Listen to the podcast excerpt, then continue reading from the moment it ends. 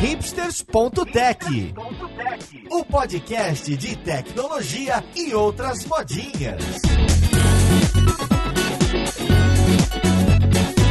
Olá, caríssimo ouvinte, seja bem-vindo a mais um episódio do seu podcast favorito. Esse aqui é o hipsters.tech, meu nome é Paulo Silveira e hoje a gente vai conversar sobre algo que dá muito orgulho aí às brasileiras e aos brasileiros. A gente vai falar da linguagem de programação Lua, que acho que todo programador, toda programadora já ouviu falar, pessoal de tecnologia já ouviu falar, mas nunca colocou a mão na massa. Ela é bastante utilizada em alguns nichos, em alguns nichos que a gente gosta bastante e espero até aprender um pouco mais e entender que ela é utilizada até em outros lugares. Então vamos lá, podcast, ver com quem que a gente vai conversar.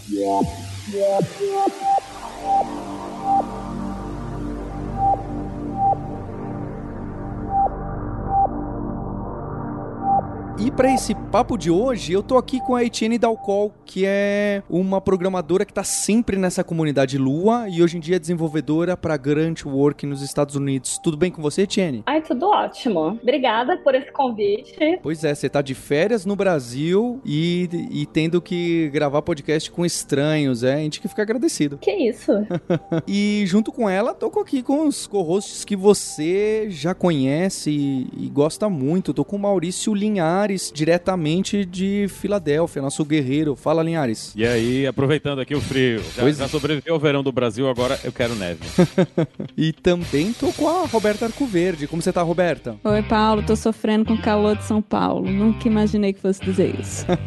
Etienne, eu queria já falar uma baboseira sobre essa linguagem, sobre Lua. E aí, até para dar corda para você apresentá-la pra gente e falar da origem e, e do caso de uso. Como que eu fiquei sabendo da existência de Lua dezenas de anos atrás, literalmente. Para quem tem uma idade um pouco maior aí, alguns jogos de computador da geração da LucasArts, da que chamava Lucasfilmes Animation na época, quando foram lançados aqueles point and click, que são os jogos que hoje em dia a gente chama de adventure, eles usavam uma não uma linguagem, mas um sisteminha é, de scripting que chamava Scum. Scum, tanto que tem a Scum VM se você você quiser jogar os jogos antigos, tipo um emulador. E esse Scum era tipo uma linguagenzinha para falar: olha, se clicar aqui, vá para lá. Se ele pegar dinheiro do bolso e tentar colocar na chave, ele consegue derrubar a chave do outro lado. Então, uma sequência de eventos para scriptar e que era utilizado nesses jogos da LucasArts. E lembro que quando saiu o primeiro jogo que migrou dessa Virtual Machine, dessa script engine, foi, se não me engano, o The Escape from the Monkey Island, que era, acho que é o Monkey Island 3 ou alguma alguma coisa assim, que é um jogo clássico aí da LucasArts. E eles passaram a usar a tal da linguagem Lua, que eu fui pesquisar, e ela meio que nasceu no Rio de Janeiro, na PUC ou algo assim. A Etienne vai corrigir. Falei, caramba, os caras usam uma linguagem brasileira de programação para fazer os jogos dos estúdios mais importantes da época, né? Que era a LucasArts, depois foi comprada. E eu fiquei muito impressionado com isso. E a segunda vez que eu ouvi falar de Lua foi que World of Warcraft usava Lua nos servidores internos. Falei, caramba caramba, os caras estão com tudo, e por que, que a gente não ouve falar mais? Por que, que a gente não, não brinca, não desenvolve com isso? Então, dada algumas baboseiras que eu falei, Etienne, você não precisa ser educado e me corrigir, não. Pode ser, ser dura. Me fala um pouco de onde saiu, de onde surgiu, se esse é o caso mesmo, são casos famosos. Conta um pouco pra gente. Então, eu tive uma experiência da descoberta de Lua, na verdade, muito semelhante à sua, só que talvez um pouquinho mais recente. Eu costumava jogar um jogo chamado Ragnarok Online Vixe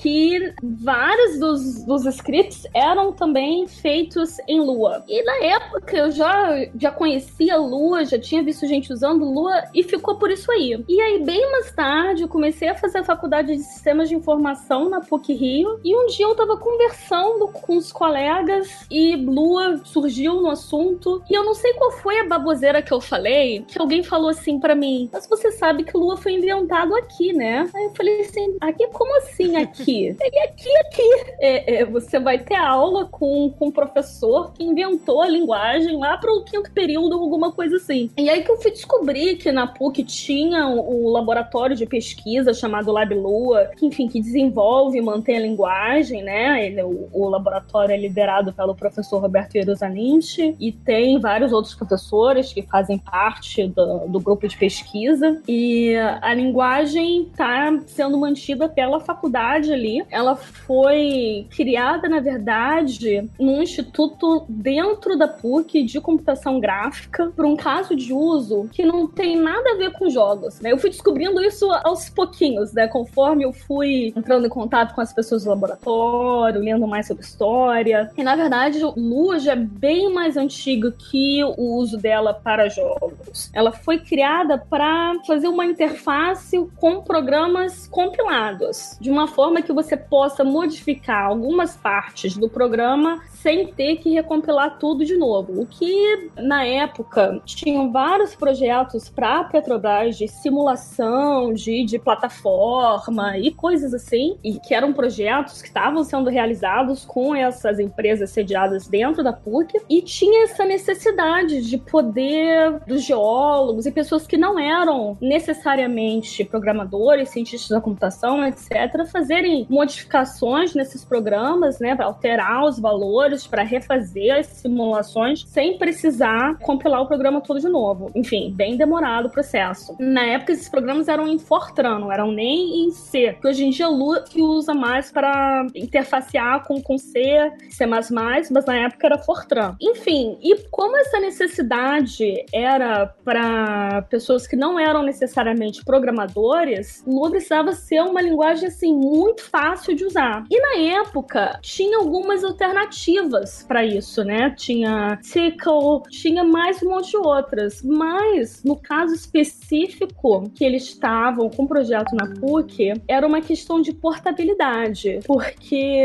o Brasil tem uma história muito curiosa de comprar hardware que vem desde a época da ditadura, com vários embargos, que era uma história bem maluca, porque são, na verdade, embargos que eram impostos pelo próprio Brasil e não por países exteriores, mas que limitava bastante a compra de computadores na época. E aí cada ano podia comprar um computador de uma marca diferente, e aí as empresas acabavam com máquinas de vários tipos de plataformas e enfim, e precisava de uma linguagem de programação que rodasse em tudo. E na época não tinha. E Lua surgiu para suprir essa necessidade aí, e até hoje Lua roda em qualquer coisa. Lua roda em computadores super poderosos e roda se precisar, sei lá, numa máquina de lavar, né? A portabilidade de Lua é um negócio assim muito impressionante. E a questão dos jogos surgiu na verdade por acaso. Agora quando a gente para para pensar, não é assim muito surpreendente, porque jogos, na verdade, é um caso de uso perfeito para Lua, porque também são programas grandes que são geralmente feitos em linguagens compiladas, porque precisa ter uma performance muito boa, mas que você precisa poder modificar com uma certa facilidade, né? Porque você vai ter pessoas trabalhando ali que são designers de jogos, designers de level, que não são necessariamente pessoas da área de programação. Aí você acaba caindo num caso de uso muito semelhante. E aí o, o primeiro jogo, na verdade, que usou Lua, se eu não me engano, foi, foi um jogo de point and click, como você falou, foi o Green Fandango. Talvez eu esteja enganada, mas se não me engano, esse foi o primeiro jogo. Eu acho, oh, é, Etienne, é que aqui a, a minha idade me ajuda. o Green Fandango, ele vem depois do... Do Monkey Island, mas eu acho que ele usou Lua primeiro. É, pode ser. É, depois a gente confirma isso. A primeira engine que eu acho que teve em cima de Lua, que era da LucasArts, foi do Green Fandango, que era aquela Grim. Era a versão, aquele Scum que eles escreveram do zero, eles tiraram fora escreveram uma com Lua que chamava Grim ou alguma coisa assim. Não sei. Mas de fato, eles foram os primeiros a usar a lua pro caso específico dos gays. E aí surgiu uma relação assim muito simbiótica entre lua e o mundo dos jogos, porque isso tem, isso tem bastante tempo. E lua já mudou muito daquela época para cá, né? E teve algumas novas funcionalidades de lua que inclusive foram implementadas a pedidos da comunidade de jogos, né? Uma dessas funcionalidades são as corotinas, para poder fazer as animações de, de, uma forma mais simplificada. E foi um boom, né? Porque foi uma, uma empresa muito conhecida que simplesmente numa conferência nos Estados Unidos, a conferência mais famosa de jogos, uma pessoa levantou a mão e falou assim: Ah, eu usei Lua pro meu projeto. E isso aí, conferência inteira ficou sabendo desse caso de uso e começou a se espalhar daí. Então, os anos de ouro estouro de, de Lua foram nessa época do uso para os jogos, quando não tinha nenhuma outra possibilidade interessante para o mesmo caso. Né? Tinha alternativas, mas nenhuma era tão interessante quanto Lua, ainda mais para as performances dos computadores na época. Hoje em dia tem várias alternativas, Lua continua sendo muito usado, mas tem mais alternativa hoje do que tinha na época. Etienne, você está certa, viu? Primeiro o Green Fandango, Escape from Monkey Island vem depois. E aí eu caí aqui no, no, no Google, até Baldur's Gate, que é aquele um RPG muito clássico das antigas também, também com Lua. O que eu tô gostando dessa conversa é que é muito sentimental para mim, tá certo? Minha vida passa por esses softwares. Gente, mas a lista de jogos que usa Lua é interminável. Tem muito jogo que usa Lua, muito mesmo. E vários jogos super conhecidos. Angry Birds, por exemplo. Olha, não sabia. É, Angry Birds foi feito, se eu não me engano, em Lua como uma das linguagens principais. Talvez eu esteja enganada agora, mas foi assim, foi um uso grande. Mas tem outros jogos que são feitos majoritariamente em Lua, né? Um exemplo é o Adobe Lightroom. Sim, tem muita coisa boa. Em termos de linguagem de programação, Lua parece com o quê? É, eu também não sei nem a cara. Lua é uma linguagem interpretada, então assim, é da mesma família que JavaScript, Python, Ruby, enfim, vai ser muito semelhante a essas outras linguagens aí. É claro que tem várias pequenas diferenças na sintaxe, mas enfim, em termos como funciona, é bem semelhante. Você vai ter aí um interpretador, é, a linguagem não é compilada e você vai usar a linguagem em cima disso. Também não tem, é, não é fortemente tipada, então assim, os, os tipos são dinâmicos. Então, muita semelhança com JavaScript, Python e Ruby. Uma das coisas que eu sempre vi o pessoal falar muito quando eles trabalhavam com Lua é que Lua tem, tem estruturas de dados que são mais para processamento de dados, né? Porque a, a, linguagem lá no início da vida dela, lá na, na TechCraft, na Petrobras, o pessoal queria usar muito para fazer processamento de dados e tudo. E ele tem uma estrutura que eles chamam lá de tabela, que eles dizem que é diferente dos hash tables que a gente vê em outras linguagens de programação. É, isso é uma coisa mais parecida com o data frame, que é as coisas que a gente vê em linguagens estatísticas hoje, ou é um negócio bem diferente mesmo? Não, na verdade tabela é porque tabela é um nome meio exótico, né? Eu não conheço nenhuma outra linguagem cuja estrutura de dados seja chamada tabela. Mas a tabela nada mais é que um array onde você mapeia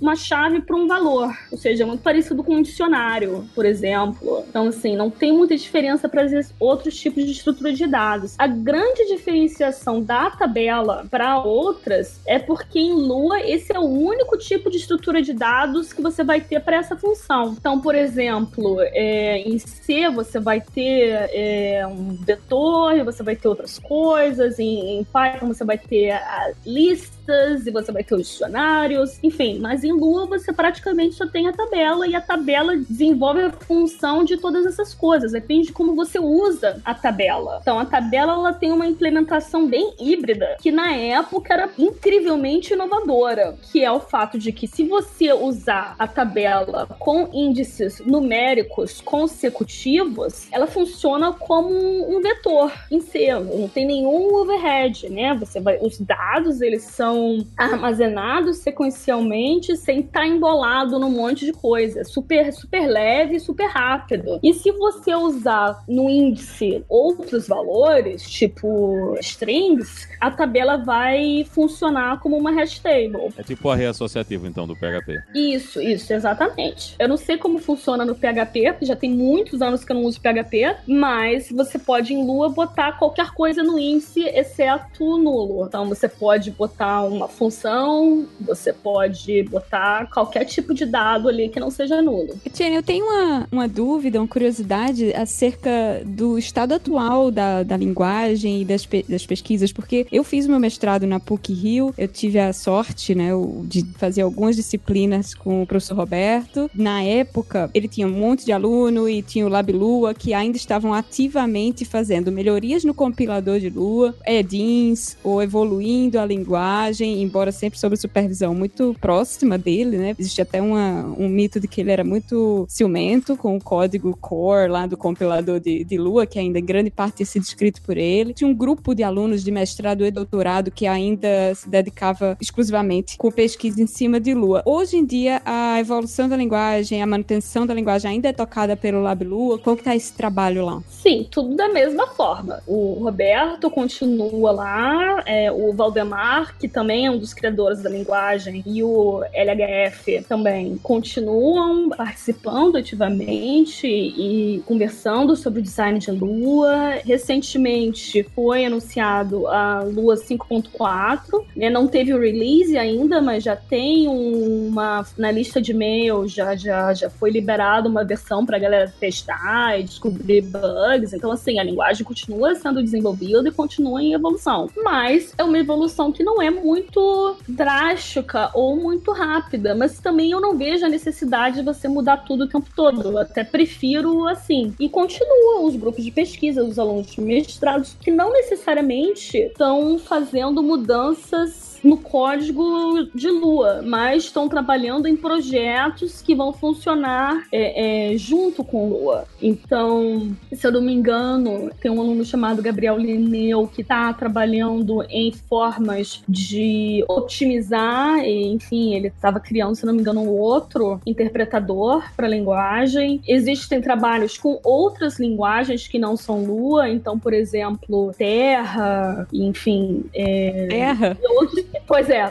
Muito Terra, bom. no caso, é, é o low level de Lua. Muito bom. Enfim, tem vários outros projetos que acontecem no LabLua, porque o LabLua não é apenas o, o, laboratório de pesquisa de Lua, ele é o laboratório de pesquisa de linguagens de programação da PUC. É onde Lua é, é, é um dos focos, mas na verdade eles desenvolvem pesquisa em linguagem de programação de forma geral. Em termos da estrutura da linguagem, eu sei que a, a linguagem ela é estruturada, mas vocês têm alguma coisa que dá suporte a coisas mais próximas da orientação a objetos, eu vi que em alguns casos você pode usar as tabelas como meio que como namespace, né, para colocar funções. Parece meio que a orientação a objetos ali de JavaScript, né, com a coisa dos protótipos. Isso é uma coisa que as pessoas usam ou todo mundo escreve tudo estruturado e esse é o caminho da linguagem. Como é que na hora que eu vou escrever um programa em Lua, como é que esse programa vai aparecer? Então, Lua é uma linguagem super flexível, né? Quando a gente fala que ela só tem uma estrutura de dados, isso causa uma impressão de que ela seja meio limitada mas a minha opinião, na verdade, é o contrário, porque é uma, uma estrutura de dados única, porém ela é muito mais flexível que as estruturas de dados em outras linguagens. Então, assim, é, você levantou o caso do protótipo do JavaScript, e é realmente a ideia é muito parecida, porém é mais flexível. Então, Lua disponibiliza isso através de um mecanismo chamado metatables, as metatabelas, que é uma forma de você modificar a tabela, enfim, colocar funcionalidades ali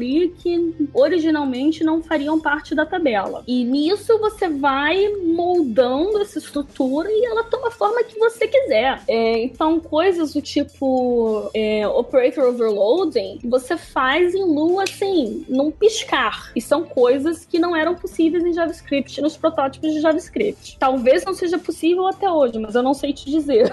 Mas na época dos protótipos não era possível. E em Lua isso é possível. Você pode criar uma estrutura de dados e, enfim, somar as duas tabelas. Isso vai chamar uma função que você definiu e vai funcionar perfeito, vai funcionar lindinho. E as pessoas usam isso, né? Essa flexibilidade é sensacional. Eu uso muito orientação objeto em Lua, mas é aquela coisa, não tem a orientação objeto, ela não faz parte da parte principal da linguagem. Lua é uma linguagem muito enxuta, né? Como eu estava falando, ah, roda numa máquina de lavar se deixar, porque a implementação inteira de Lua, com documentação, com tudo, é menos de 200k. Então, assim, ela tem esses pequenos mecanismos que te permitem fazer grandes coisas. Então, se você quer usar orientação objeto em Lua, ou você faz a sua própria implementação de orientação objeto, ou você usa um pacote que você baixa usando, por exemplo, o gerenciador de pacote Lua que se chama Lua Rocks. E aí tem várias implementações de orientação objeto lá. Você escolhe o uma e bola pra frente. Existe então um ambiente onde o pessoal compartilha essas coisas, eles geram seus próprios pacotes e quando eu vou escrever o meu programa hoje em Lua, eu não estou fazendo tudo do zero, né? Eu vou usar outros pacotes de outras pessoas para fazer o trabalho. Hoje, além dessa coisa de usar a Lua dentro de uma outra aplicação, o pessoal usa a Lua para escrever aplicações totalmente em Lua? Usa, mas talvez, se você for parar para pensar, o funcionamento é ainda muito parecido com a ideia original. Então, se você for pegar, por exemplo, o servidor web Nginx, você pode escrever um site inteiramente em Lua e você, o seu projeto vai estar escrito todo em Lua. Mas se você for parar para pensar, ainda continua sendo uma linguagem que está embarcada rodando em cima de um servidor web escrito numa linguagem compilada. Então, assim, no fundo, no fundo, a forma de pensar não é tão diferente assim. A gente tem a ilusão de que o projeto é escrito todo em Lua porque a gente não quer mexer no interior do servidor web. Bem, se já tem pacote, já tem comunidade envolvida e tudo mais, já tá um inferno que nem as outras linguagens, é isso? Olha, essa é uma pergunta interessante, porque Lua não é tão conhecido como as outras linguagens. Então, se a gente olhar a quantidade de módulos que tem no LuaRocks, não se compara ao que tem, por exemplo, no NPM, né? Assim, é uma fração. Agora, eu sempre encontrei tudo que eu preciso. Talvez não tenha problemas, como o caso do LeftPad do, da NPM. Então, assim, eu acho que talvez pelo sistema ser menor, ele é mais gerenciável. Talvez o fato dele ser menor imponha algumas limitações para as pessoas que querem soluções prontas para tudo, mas como eu te disse, até hoje eu sempre encontrei tudo que eu precisei por lá. É curioso porque a gente pensando nessa linguagem que o pessoal começou a usar para scriptar, eu acho que a ideia era justo isso. Ah, vamos usar em domain specific language, certo? Ah, vou utilizar para customizar a minha aplicação. Aí o pessoal de videogame encontrou isso, falou, vamos usar porque essa linguagem parece simples para lidar com esse negócio, esses eventos, essas chamadas, essas funções, para que uma outra pessoa que não seja programadora consiga fazer alterações mínimas. Mas eu lendo o,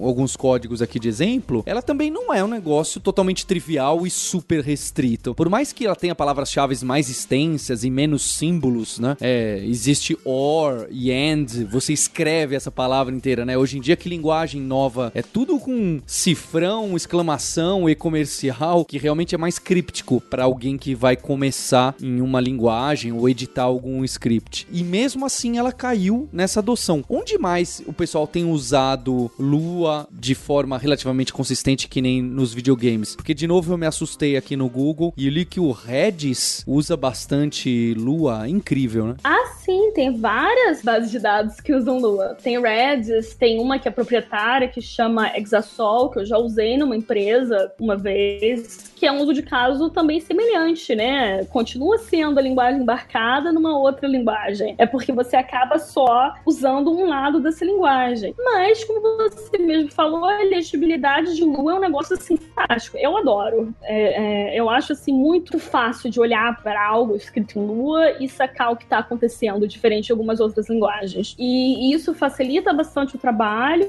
E na prática, não é muito diferente de outras linguagens interpretadas que são usadas hoje de forma geral. Se a gente fosse pensar assim, ah, mas foi criada por um nicho, toda linguagem foi criada para um nicho. E depois algum outro maluco parou e olhou e falou assim: ah, e se eu pegasse isso e usasse para essa outra coisa aqui? Nossa, concordo totalmente.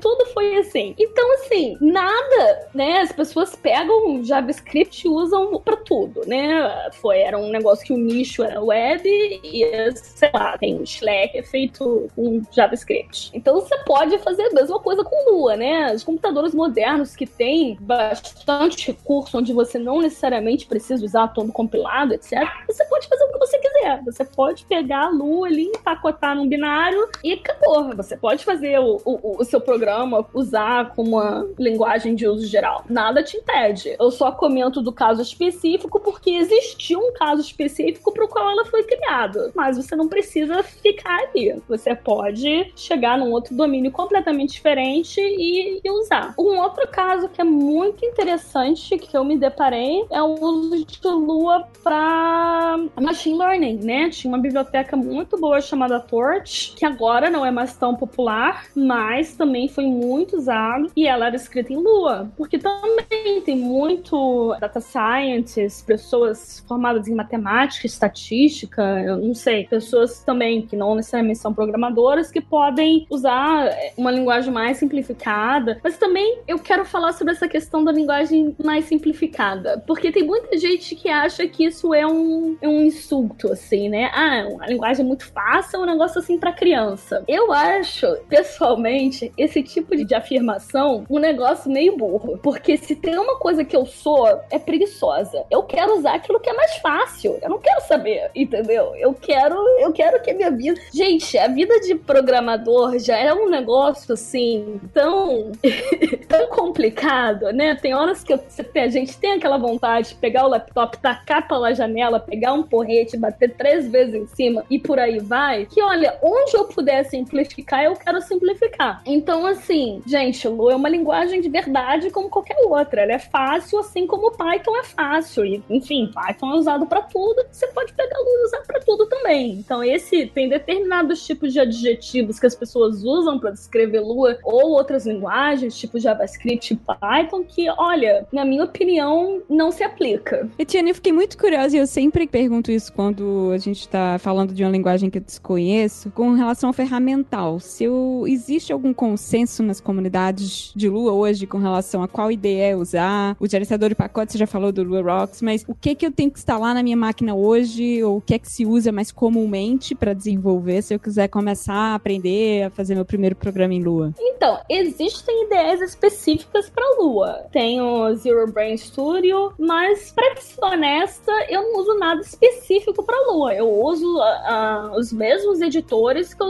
uso para as outras linguagens. Então, por exemplo, quando eu usava Sublime para as outras coisas, eu usava Sublime para Lua. Quando eu mudei para Atom, eu passei a usar Atom para tudo, e inclusive Lua. Aí eu entrei numa fase, ah, vou aprender Vim, né? Aquela fase masoquista que eu acho que a gente sempre. Quem nunca erra? Quem nunca erra? E aí eu falei assim, ah, vou, vou, usar e vou usar Lua. Enfim, tem plugins que tem a, a correção de sintaxe em, tudo. Eu nunca tive dificuldade de encontrar plugins para os editores de texto que tivessem compatibilidade com Lua, não.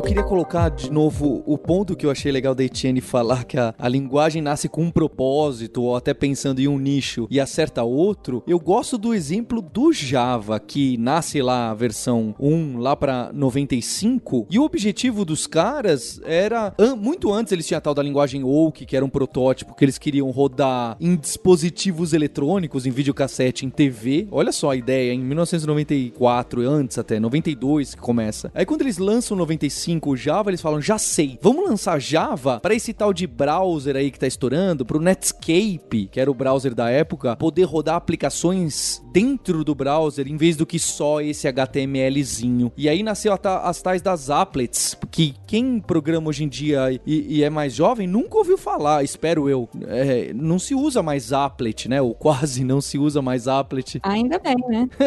Pelo amor de Deus. Que é uma coisa... É, certo, é, já ficou que para trás que nem Flash, Silverlight e, e, aquelas coisas todas. Que e, então o Java deu um tiro, nasceu com propósito lá dos dispositivos, deu um tiro no browser para applet e acabou acertando mais o server side. Lua nasceu aí com o propósito para tentar ajudar os embargos de tecnologia que tinha e acertou o negócio de games e, e, e pega outras coisas. É curioso ver como as linguagens vão andando e as pessoas vão. Ah, tem um monte de ferramenta aí. E essa aqui nasceu para isso. Ah, não, deixa eu tentar consertar um cano com isso que me parece que, que, também deve funcionar. E aí funciona, né? Erlang, que tava lá, parado, lá naqueles, nos anos 80, eu sei lá eu de que década, focado no telecom, naquelas máquinas que eh, não é de conhecimento de nós, povão, e acaba acertando o servidor agora por causa de vários propósitos, inclusive a outra grande linguagem brasileira, Elixir, Elixir, que a gente tem um podcast a respeito com o criador, vem em cima dela. Então eu acho muito interessante isso das linguagens nascerem aprenderem de um jeito e acertarem outro mercado. Não, essa questão das tecnologias com propósito é um negócio muito engraçado. E a questão de onde ela faz sucesso e se ela faz sucesso, às vezes são fatores assim completamente aleatórios ou fatores que não tem nada a ver com tecnologia, mas com uma questão econômica ou histórica do país. Então, se a gente pegar casos assim, por exemplo, da Minitel na França, que, enfim, era um protótipo de internet que fez muito sucesso na França, chegou a se espalhar para alguns outros países, mas que não teve o mesmo boom que depois a internet teve. Que inclusive foi muito engraçado que a adoção da internet na França demorou bastante por causa da existência do Minitel, que já supria algumas dessas necessidades. É um caso parecido com alguns países, enfim, que não tinha muito acesso tecnológico e que, enfim, não tinha internet, não tinha computador, mas que hoje em dia com o celular meio que pulou uma etapa e as pessoas, enfim, usam bastante internet móvel, né? Então, assim, são coisas muito ao acaso. E, enfim, é... como é que você vai explicar, por exemplo, ah, por que que no Brasil a gente usava mais Orkut do que Facebook? Olha, não sei te explicar. São coisas que acontecem. Magias do Brasil. Mas a, a diferença de Lua para Java é que Lua realmente foi usado para o que eles planejaram, né? Sim. Java, sim. Java só entrou no micro-ondas agora. é verdade. E olhe lá. Mas nessa questão do uso da linguagem, em termos de comunidade, como é que o pessoal se organiza? Vocês têm sites específicos, têm conferências específicas para a Lua? Como é que alguém que não não está envolvido na comunidade agora, quais são os lugares que essa pessoa deve ir para descobrir mais e para entender mais sobre a linguagem? Então, a questão da comunidade na Lua é um negócio muito complicado, porque se eu for te descrever onde eu acho que o Lua é mais usado, é, ela não é tão em coisas open source quanto outras linguagens em comparação ao uso proprietário dela. Eu acho que o Lua tem muito uso interno em, em empresas que, enfim, que são pessoas que não necessariamente estão participando ativamente de comunidades. Então, por exemplo, eu tenho informação de uso de Lua para é, software embarcado em aviões. Então, assim, existem fatores de segurança muito importantes aí, onde as pessoas fazem tudo do, do zero, com regras de segurança muito específicas e, enfim, os códigos eles não são compartilhados de volta para a comunidade. Então, assim, é um caso que acontece muito com frequência. Aí as pessoas da comunidade vão entrando em contato com as empresas. Poxa, você não quer contribuir de volta e tal. E, enfim, aí rola essas conversas que aos poucos vão acontecendo. E é uma comunidade, assim, muito dispersa. Por algum motivo que eu desconheço, Lu é muito usado na Rússia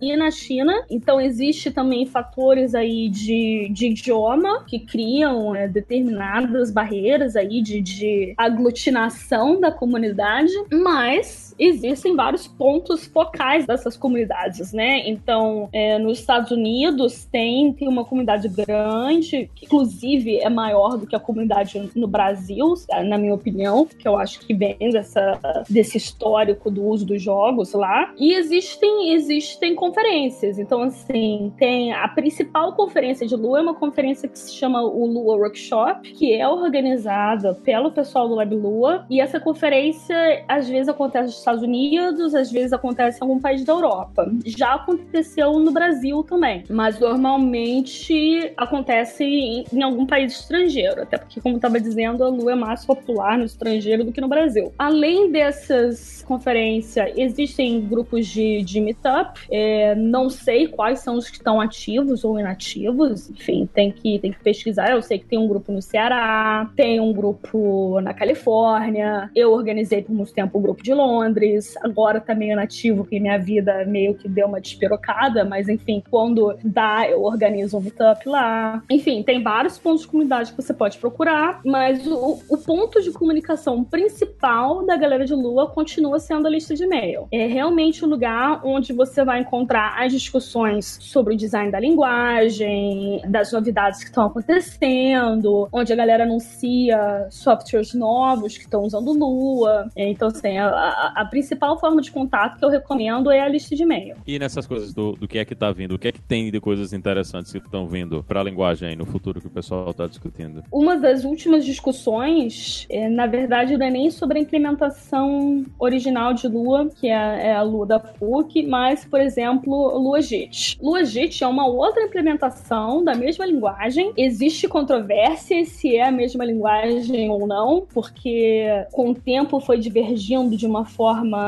que depois acaba que você não usa as duas coisas do mesmo jeito, mas sendo que essa outra implementação era muito mais rápida que a implementação original, por motivos que a implementação original não tinha como acatar por ter outras prioridades. Então, por exemplo, a portabilidade é um negócio que é muito importante para a Lua e você não pode simplesmente jogar a portabilidade fora em função da performance, ainda mais sendo a performance de Lua já sendo sensacional, né? De todas as linguagens interpretadas que eu mencionei, é, Lua é a mais rápida. E aí você vai ter a implementação just in time, que aí é um negócio que você compila o código e roda ele. Então é meio que, ao invés de você interpretar, você tá fazendo uma outra mágica ali. Que na verdade é o mesmo conceito das VMs de JavaScript, né? Sendo que o Luajit, ele foi criado por uma pessoa é, que chama Mike Paul, e o cara, assim, era um robô que desenvolveu muita coisa e tem algum tempo que ele meio que sumiu, assim. Ele ainda aparece, responde as, as pull requests do Luajit e tal, mas assim, não existe mais atualização no projeto. E aí teve gente, tem gente que tá tentando refazer o Luajit, tem gente que tá tentando entender o que tá acontecendo, porque é um código assim muito complexo, tipo, muito complexo. É a maior diferença, na minha opinião, entre é, Lua e Luajit é a claridade do código. Se você abrir o código source de, de, de Lua, você sabe o que tá acontecendo ali. É muito, é muito bem escrito. Já o, o Logit, ele é mais críptico. Tem muita mágica rolando. E, inclusive, por isso que é meio difícil para contribuir. Enfim, mas tem empresas que estão muito interessadas nisso. Então, se você pegar, por exemplo, a Cloudflare, a Cloudflare usa muito Lua. Enfim, e Cloudflare processa uma boa parte da internet, passa pela Cloudflare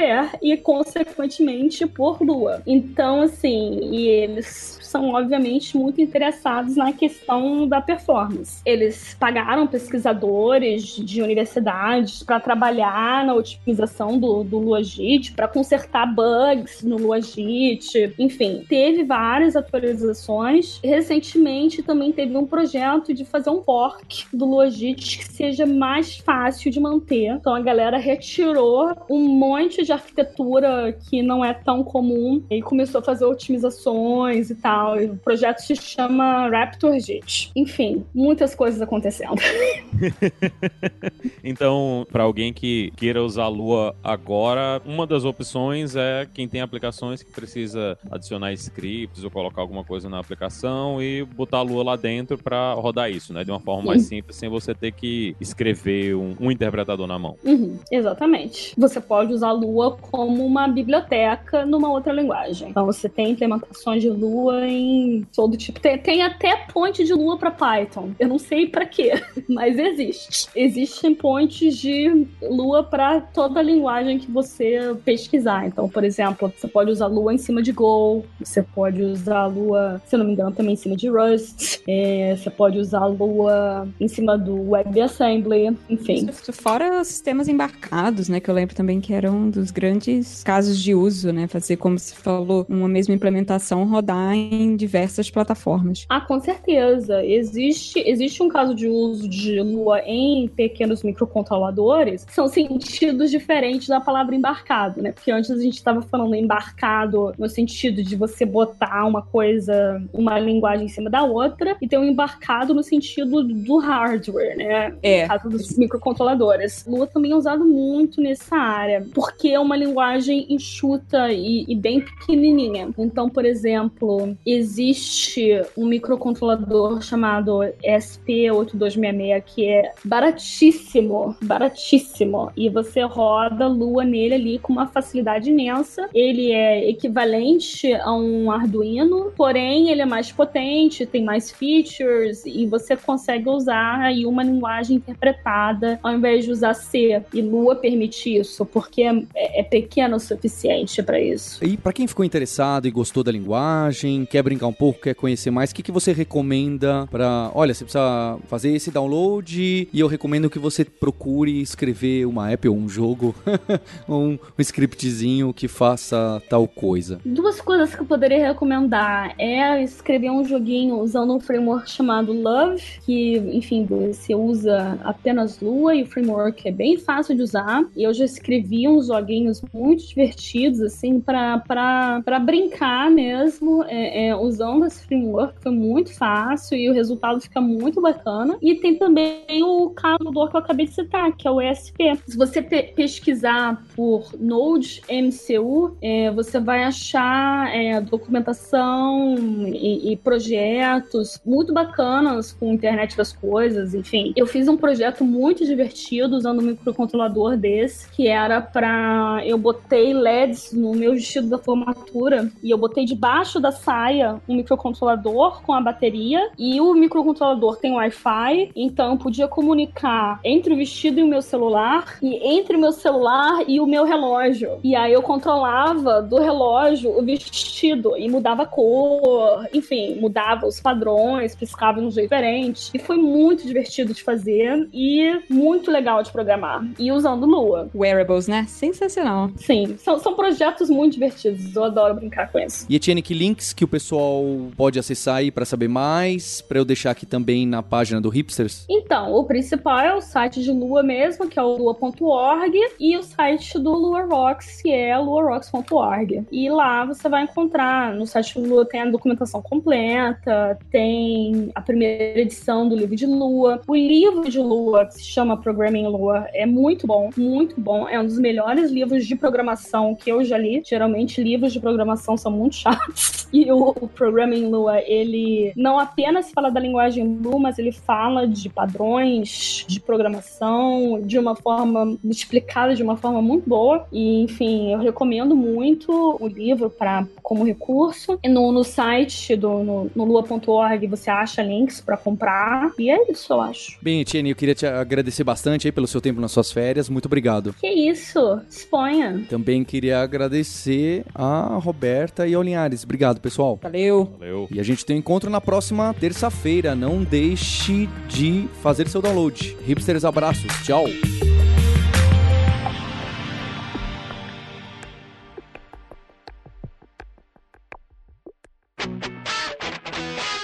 Você ouviu o hipsters.tech, produção e oferecimento alura.com.br, cursos online de tecnologia e Kaelon, ensino e inovação.